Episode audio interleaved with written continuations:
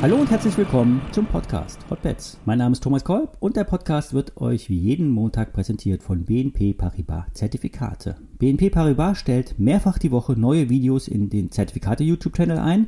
Es gibt täglich eine DAX Live-Einschätzung von Rocco Grefe, wöchentlich einen fundamentalen Blick auf die Märkte mit Egmont Hyde, sehr zu empfehlen, eine Videoschalte in Silicon Valley und vieles mehr. Schaut doch mal rein und abonniert auch den Kanal. Wie ihr wisst, ich bin im Urlaub, daher kommen auch diese Woche ein paar weniger Podcasts. Alle nachfolgenden Informationen stellen wie immer keine Aufforderungen zum Kauf oder Verkauf der betreffenden Werte dar. Bei den besprochenen Wertpapieren handelt es sich um sehr volatile Anlagemöglichkeiten mit hohem Risiko. Dies ist keine Anlageberatung und ihr handelt auf eigenes Risiko.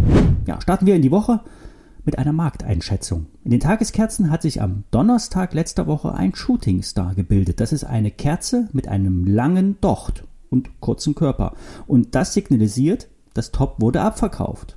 Nach Aussagen von Marius von Projekt 30 ist es nun entscheidend, dass der DAX über 13.560 Punkten bleibt. Hier ist ein Dreifach-Top. Geht es darunter und bleiben wir darunter, ist eine Konsolidierung ein realistisches Szenario. 13.3, 13.000, 12.9, das sind die letzten Haltemarken. Darunter sind neue Tiefs sehr wahrscheinlich. Wird allerdings das Hoch rausgenommen und der Shooting Star ignoriert, sind Kurse über 14.000 Punkte möglich. Heute Morgen wurde zur Xetra-Eröffnung ein Ausbruch geprobt. Das Hoch wurde allerdings wieder abverkauft. Auf Stundenbasis hat sich wieder ein Shooting Star gebildet. Das Ganze geschieht aber allerdings mit derzeit schwachen Umsätzen. Wir haben in Frankfurt äh, Ferienzeit, in London, Paris und Zürich ist es genauso. Das heißt, die Asset Manager sind eher passiv. Der maschinengetriebene Handel dominiert. Und hier werden bewegen nämlich viele kleine Orders den Markt. Das macht ihn auch anfällig. Denn die Algos, die schalten nämlich schneller auf Short oder Long um, als wir gucken können.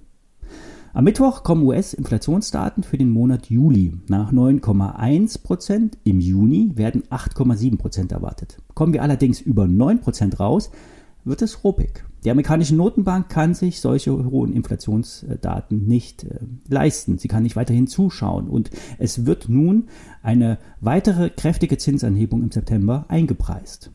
Damit immer wahrscheinlicher. Der US-Markt wird sich schon am Dienstag positionieren. Kippen S&P und Nasdaq schon am Vorabend der Inflationsdaten nach unten ab, könnte das ein Indiz für die Reaktion am Mittwoch werden. Beim Trade der Woche beginnen wir mit einem Update. Infineon hat sich die letzte Woche gut entwickelt. Die Charttechnik lässt nun 10, 15 Prozent noch nach oben zu. Wem der aktuelle Gewinn reicht, kann diese auf Tasche nehmen. Bei dem Apple Short hat sich der Kurs ähm, der Aktie am oberen Trendkanal angestoßen. Die Apple-Aktie fällt zurück, doch Abwärtsdynamik tritt derzeit noch nicht ein. Vom Juni-Tief hat die Apple rund 30 Prozent zugelegt. Erst unter 160 Dollar wird ein tieferes Tief gemacht und dann wäre auch ein Unterschreiten der 130 Dollar Marke für mich keine Überraschung. Ich bleibe nämlich weiterhin short in der Apple. Kommen wir zu einer Long-Chance. Die TUI ist fundamental eigentlich kein Kauf. Zu hohe Schulden. Auch wenn das Geschäft derzeit auf Hochtouren läuft, langfristig bleibt es mühsam.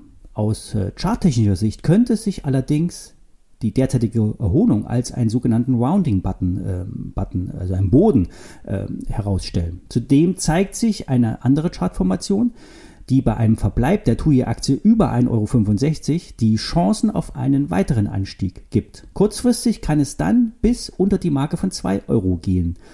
Und dann wird sich entscheiden, ob der Ausbruch in Richtung 2,50 Euro tragen kann. Ziele von 3,60 Euro als letztes Zwischenhoch sind auch möglich. Der, den Schein, äh, den ich euch für euch rausgesucht habe, hat die WKN Paula Dora 8 Qualle Victor Qualle, kostet 31 Cent im Kauf, hat einen Hebel von 5,7 und wird wertlos bei 1,45,4 Euro. Das heißt, es ist ein heißer Schein.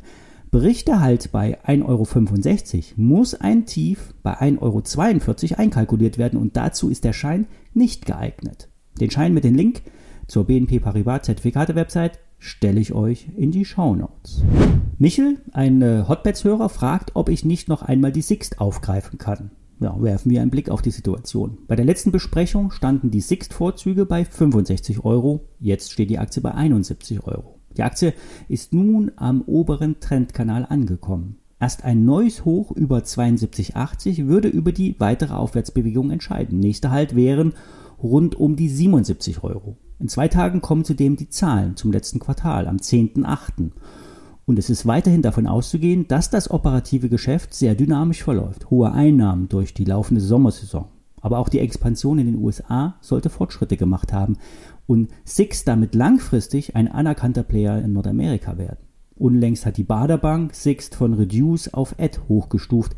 Das Kursziel wurde mit 140 Euro angegeben. Hier ist aber zu bedenken, dass sich die Schätzungen sich immer auf die Stämme beziehen. Die Vorzüge werden mit einem recht hohen Abschlag gehandelt. Der Analyst der Bader Bank äh, sieht die Bewertung mit einem 18er KGV als attraktiv an. Ja, das war dein Blick auf die Märkte zum Wochenstart. Ich melde mich urlaubsbedingt zur Wochenmitte wieder. Bis dahin.